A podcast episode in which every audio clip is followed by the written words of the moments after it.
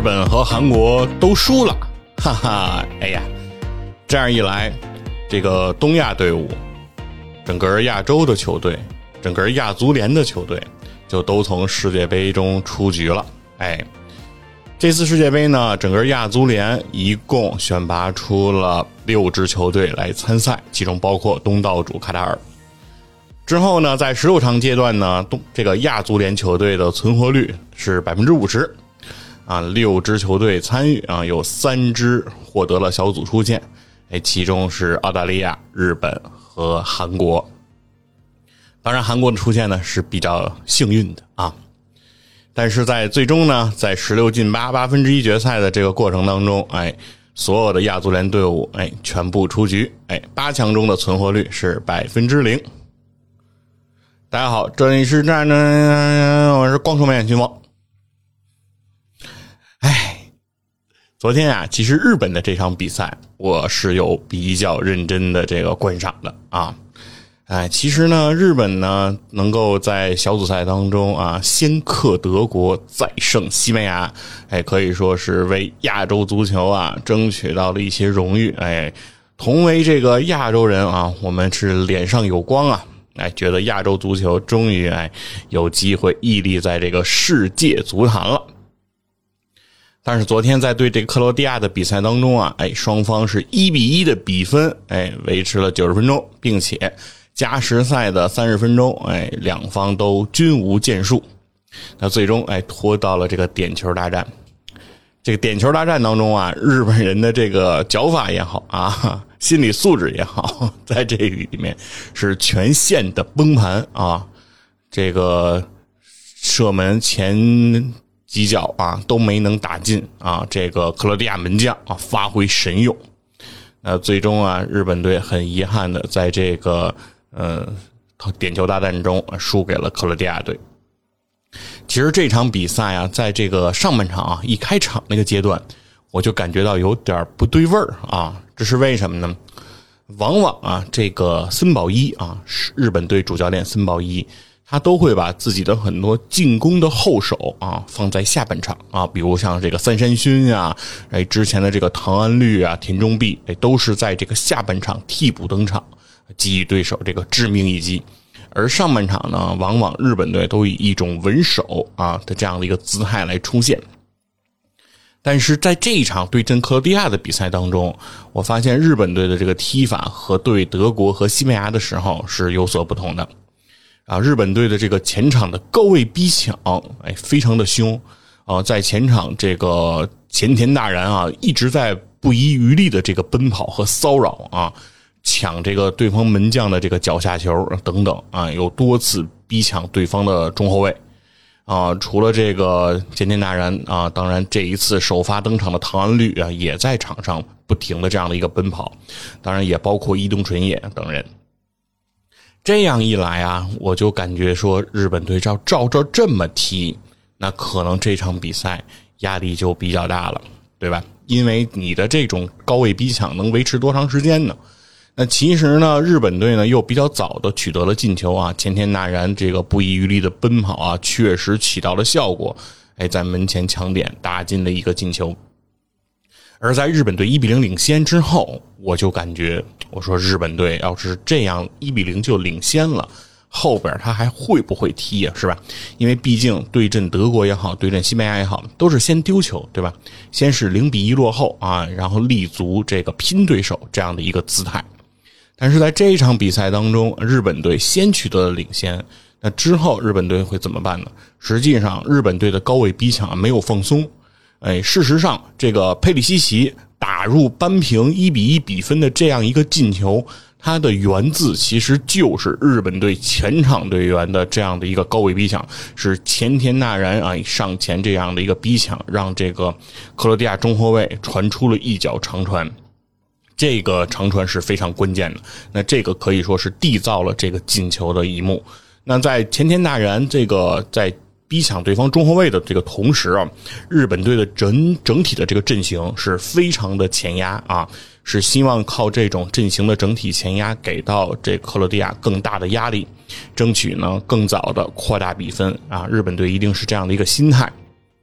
但是。没成想，就是你的心思全在进攻上的时候，哎，你的后方就出现了这样的漏洞，而这种漏洞对于克罗地亚的这个呃莫德里奇啊，这个佩里西奇这种球员，那无疑是非常致命的啊。那对手就抓住你这个漏洞，给了你这样致命一击，那终于啊，将比分就改写为了一比一。而从下半场的情况来看，其实日本队我认为啊，已经出现了一些脚软的这样一个迹象，就是因为我认为他们上半场的比赛的前半程，哎，过于不惜体力的这样一个奔跑，啊，这个高位的逼抢，其实是很难持续的。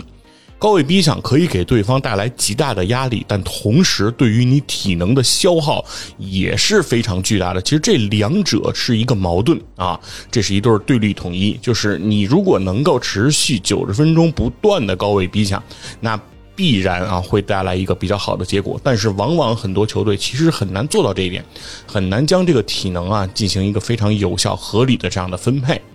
所以在这个过程当中，日本队啊也面临到了这样的一个问题。那最终，其实，在加时赛阶段，能够感觉出来，其实日本队啊，也是有一些在进攻上啊，有一些这个疲于应付啊，其实很难投入到全身心的这种进攻当中了。虽然啊，加时赛阶段仍然有机会啊去改写比分，但是从最终把握机会的角度来讲，其实可以看得出来，日本队。确实，在由于之前的高位逼抢带来的体能上的极大的消耗啊，还是给这样的一个阵型啊，就是造成了一个比较大的困扰。所以说呢，日本队呢在这场比赛当中啊，遗憾的落败，止步了这个十六强。这场球看完呢，啊，时间也比较晚了，所以呢，韩国的那场比赛实际上我是没有太看的，因为我没有对韩国人抱有特别高的希望。韩国人虽然在小组赛最后一场战胜了葡萄牙，但是我觉得如果寄希望韩国能够战胜巴西，把巴西挡在八强之外，我觉得这个想法简直是不现实的，过于疯狂啊！哪怕啊，孙兴民是这个英超的最佳射手，我想这件事情他也是做不到的。所以，而且呢，在日本队这场比赛之后呢，心情呢也是些微的啊，有一些低落啊。毕竟，这个亚洲足球的发展啊，到今天，其实我们一直是以这个日韩足球为这个标杆啊，是认为他们是代表着这个日韩足球的这个发展方向。但是，日本足球呢，发展到今天依然没能啊突破十六强的这个大关，很难更进一步。这个时候呢，其实会感觉到有一些失落，因为日本队内哈，不管是连田大地也好啊，不管是这个南野拓实也好，不管是伊东纯也也好啊，然后包括三山勋啊等等这些名将，其实他们的实力，那肯定啊也已经得到了国际足坛的这样一个认可啊，大家都是在俱乐部当中有着非常稳定的位置啊。这个连天大地呢，还代表法兰克福拿到了欧联杯的冠军啊，并且是阵中的主力，而且在这个赛季的进球也是非常的多。那这样的一个培养体系培养出来的这些球员，可以在五大联赛来站稳脚跟啊，可以在俱乐部当中去获得他们的荣誉啊，并且在俱乐部当中发挥着不可或缺的作用。我们一度会认为，这一个应该就是亚洲足球的一个发展方向，就是我们的精英球员输送到欧洲高水平的五大联赛当中啊，在那个里面继续持续的提升自己的技战术水平，持续提升自己的能力，然后最终啊为国效力、为国争光，为中国的足球啊带来这样的一个发展的方向。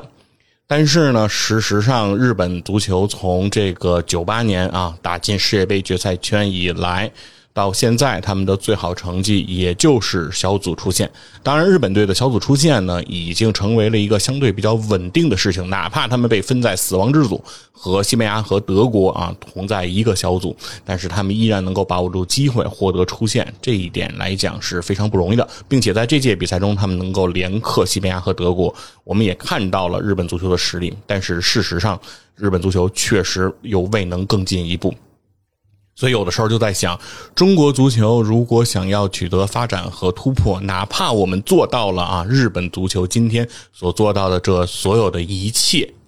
但是我们似乎啊，离我们想象中的那个荣耀还是非常非常的遥远。是不是亚洲球队啊，对于世界杯夺冠这件事情哎，就是一个天方夜谭呢？这是不是一个不可能完成的任务呢？哎，这一点来说，其实给人带来的还是一些唏嘘啊和这种感叹。究竟我们的足球要发展到什么的模样啊，我们才能够实现啊打进世界杯？我们才能够实现在世界杯当中小组出线？我们什么时候才能打进世界杯的八强、四强？哎，乃至决赛？啊，我觉得这个路感觉就是一眼根本就看不到头啊！如果这条路我们压根儿就走不通啊，那我们是否还要去走它啊？所以说，其实昨天这个赛后啊，还是想了很多，而且又回到说我们在节目当中不止一次的提到过《蓝色监狱》这部动漫哈，日本足球是不是真的啊 需要蓝色监狱？来激发这样的一个日本足球诞生一位，哎，能够在足坛啊一锤定音啊，能够在足坛首屈一指啊，能够诞生梅罗式的这样的人物，这样的领军人物的出现，是不是才能够啊拯救这个日本足球啊，让日本足球真的腾飞起来啊？能够成为日本足球的擎天博玉柱、架海紫金梁啊！尽管这个连天大地啊、远藤航啊、福安健洋啊、这个伊东纯也、南野拓实啊等等啊这些人物啊，听起来啊都是当世名将，但似乎啊还是缺了一些一些的这个帅才啊。总之呢，这个日本足球这次失败呢，其实也是打乱了我的一个部署啊。其实我本来。有一些想法是说，这场比赛日本呢会送克罗地亚回家啊。那伴随着克罗地亚的回家呢，我准备做一个关于朋友啊再见啊，朋友再见再见吧再见啊这样的一个内容啊。如果能够有所啊对于这个国际政治历史啊有所涉猎的朋友，应该能了解我在说些什么啊。我希望啊，在这个塞尔维亚和克罗地亚出这个出局之后，嗨，给大家讲一讲啊，关于这个前南斯拉夫的一些故事。但是呢，显然啊，克罗地亚的命还在啊，在这个八强当中，哎，他们即将去面对巴西。我想在下一轮，哎，应该这个朋友啊，再见啊，我们可以如约的这个登场了。那关于这个比赛呢，我们就聊这么多吧。啊，这个也是一些感叹啊。对于韩国足球那一场比赛，我们就不多聊了啊。韩国足球呢，也是我前瞻过的一支队伍啊，聊的也是比较多了。嗯，那我们还是其实说一说这个世界杯的这个场边在这个八分之一决赛，就是十六强的这个比赛当中啊，不知道大家有没有注意，这个各国这个球队队长的袖标啊，又发生了变化。对我们今天呀，又要聊一聊队长袖标了啊。之前聊过这个彩虹袖标这个话题啊，当然彩虹袖标呢是在本届世界杯上被禁止的。哎，尽管这个德国队捂嘴啊，捂嘴，你回家去捂嘴啊，你这个也是不可以这个带这个彩虹队长袖标的。呃，但是这场的比赛呢，整个十六强的淘汰赛当中啊，这个队长们戴的袖标上写着的这个字样啊，叫这个 “Education for All” 啊，是这样的一个字样啊，并且呢，其实，在首场啊这个十六进八的这个比赛当中，就是荷兰队对阵美国队的这个比赛，我当时觉得这个场面挺有意思的。这个在入场的时候啊，走在最前面的，哎，是一个少年啊，穿着一个白衣的少年啊。他走在这个队伍的最前面，并且他走过这个足球啊，当时陈列的这个足球，也就是当天比赛的第一个这个用球的时候，哎，他二话不说啊，六亲不认的，哎，一把就薅过这个足球，哎，抱在怀中，哎，走入这个场中央，哎，气势很足啊，迈着这个六亲不认的步伐。啊，并且在这场比赛当中，这个开场仪式的时候，哎，还有两面有两面旗子啊，有 FIFA 的这个旗子，同时还有这个 Education for All 这样的一个旗帜。哎，我当时就很好奇哈，这个 Education for All 是个什么意思？而在这个比赛当中啊，这个解说员，我当时看的是这个央视，包括我也跳了这个咪咕的，嗯，魏一东的这个解说啊，之中这个解说员其实对这个 Education for All 啊都没有做什么样的阐述，所以呢，既然他们解说不说，那咱们就在节目里跟大家大概说一下。这个 Education for All 啊，它是这个联合国教科文组织。事实上是在一九九零年，就是上世纪的九零年，在泰国的这个全民教育大会上，哎，就提出了这样的一个呃，算是口号也好，哎，算是一个组织也好，算是一项活动也好，哎，这样的一个说法，哎，就是叫 Education for 简称呢叫 EFA 啊。那它的主旨呢，其实就是提升这种全民的这个教育啊。在这个两千零五年的时候，呃，两千一五年的时候，二零一五年有一个关于二零一五年全球的这个全民教育监测报告。在这样的这个报告当中呢，当然这是二零一五年的报告啊，距离今天呢已经有一些时间了啊。但是最近的能够查到的关于全民教育这一块的报告内容啊，也就是只有这一份儿。那在这个报告中显示呢，全世界其实只有三分之一的国家实现了联合国教科文组织在两千年制定的全民教育的目标啊。其中来自拉丁美洲和加勒比地区能够实现这一目标的国家只有古巴啊。在联合国教科文组织两千到两千一五全民教育计划的目标呢，包括扩大早期儿童保健和教育，完成普及初等教育，对于女孩、少数民族和边缘化的儿童，确保青年人和成年人获得平等的学习和生活技能的机会。到二零一五年呢，他们是希望哎，在成人的文盲率要降低百分之五十。同时呢，要实现性别平等，提高教育质量，并确保有一个面向所有学生的评估体系。而该报告呢显示，为了确保全世界能够在二零三零啊达到新的全球教育目标，国际社会呢就需要密切合作啊。这一项事业呢将提供约为二百二十亿美元的一个资金的支持。哎。同时呢，在二零一五的全民教育监测报告当中啊，他提出了一个建议，说各国政府应当规定本国公民履行至少一年的学前教育义务，教育必须是免费的，教科书的成本、校服和校车都应当是免费的。呃，政策制定者应当优先考虑每个教育阶段学生技能的获得，所有国家都应当批准和实施在最低就业年龄上的国际公约。文化政策应该与社会保持需求一致啊，各个层次的性别和歧视都呢应当废止。嗯，这个呢其实是关于这个二零一五年啊这个全球关于全民教育这样一个监测报告中的一些内容。啊，其中可以看到啊，就是关于说所有的人啊，无论男孩还是女孩啊，在性别上获得教育的机会一定要被确保啊。而这个呃，所有人都应当去完成这样一个初等教育，比如说像我国的这个九年义务制教育啊。我认为这样的一个口号也好，这样的一个行为也好，和这样的一个号召也好，我觉得是非常的关键哎和有必要的。我认为这也是一个非常好的事情。所以在这次十六进八的这个比赛当中啊，整个所有的这个队长袖。标都是 education for all 哎这样的字样，那也就是志在继续去宣传哎这样的一项活动哎完成全民教育的这样的一个目标。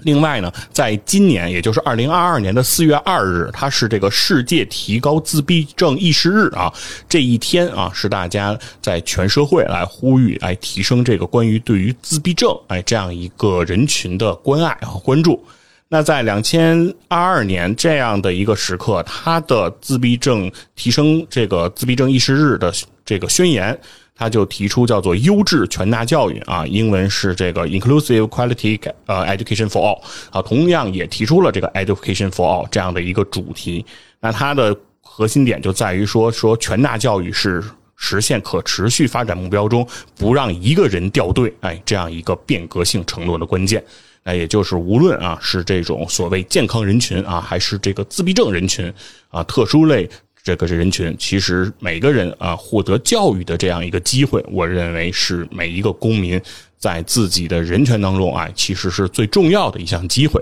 啊，所以在世界杯这个期间呢，我们不仅仅其实是在观赏高水平的足球比赛，那其实我们也应当提升啊，对于全人类这样命运共同体的一个关注啊。作为教育，其实也是我们不可忽视的一个方面吧。